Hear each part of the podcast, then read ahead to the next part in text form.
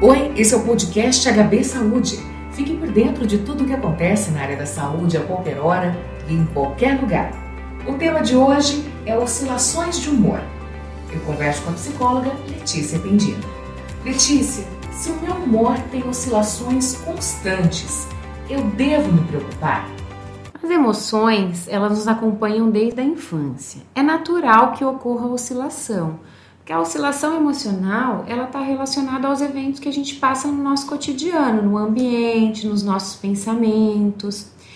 Ou seja, ela só se torna um problema é, quando eu percebo que ela está sendo desproporcional ao evento, nos trazendo algum tipo de prejuízo. E quais são esses prejuízos?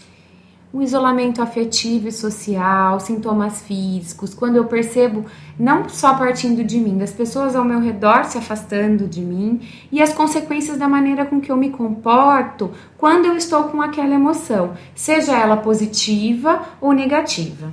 E Letícia, existem transtornos psiquiátricos que promovem oscilações extremas. Sim, posso citar vários, mas antes de citá-los, eu gostaria de ressaltar que não é apenas uma característica que define um transtorno. São várias as, as características, o tempo que essas características estão presentes na minha vida e a intensidade, tá?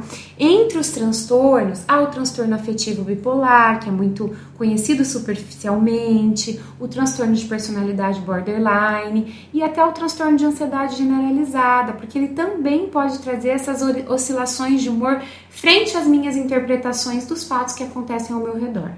E aí, no caso de um diagnóstico realizado por um profissional especializado, esses transtornos podem ser controlados de repente com medicação? Sim, o tratamento ele é realizado através de medicação prescrita por um médico psiquiatra e por um psicólogo.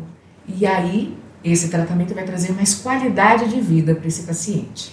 Sim, qualidade de vida, compreensão, ele vai ter mais um autocontrole sobre as emoções dele. E nada melhor, né, quando a gente tem alguma coisa, saber o que é, de onde vem e a forma de tratar. Por isso é importante a gente falar sobre o assunto e também diminuir o preconceito com relação aos profissionais de saúde mental, não é isso? Isso mesmo.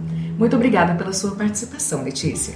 Você ouviu o podcast HB Saúde sempre trazendo informações e novidades sobre a área da saúde nas plataformas de streaming, Spotify, Deezer, YouTube e também no site HB Saúde. Nos aplicativos você segue a gente e não perde nenhum episódio. Até o próximo!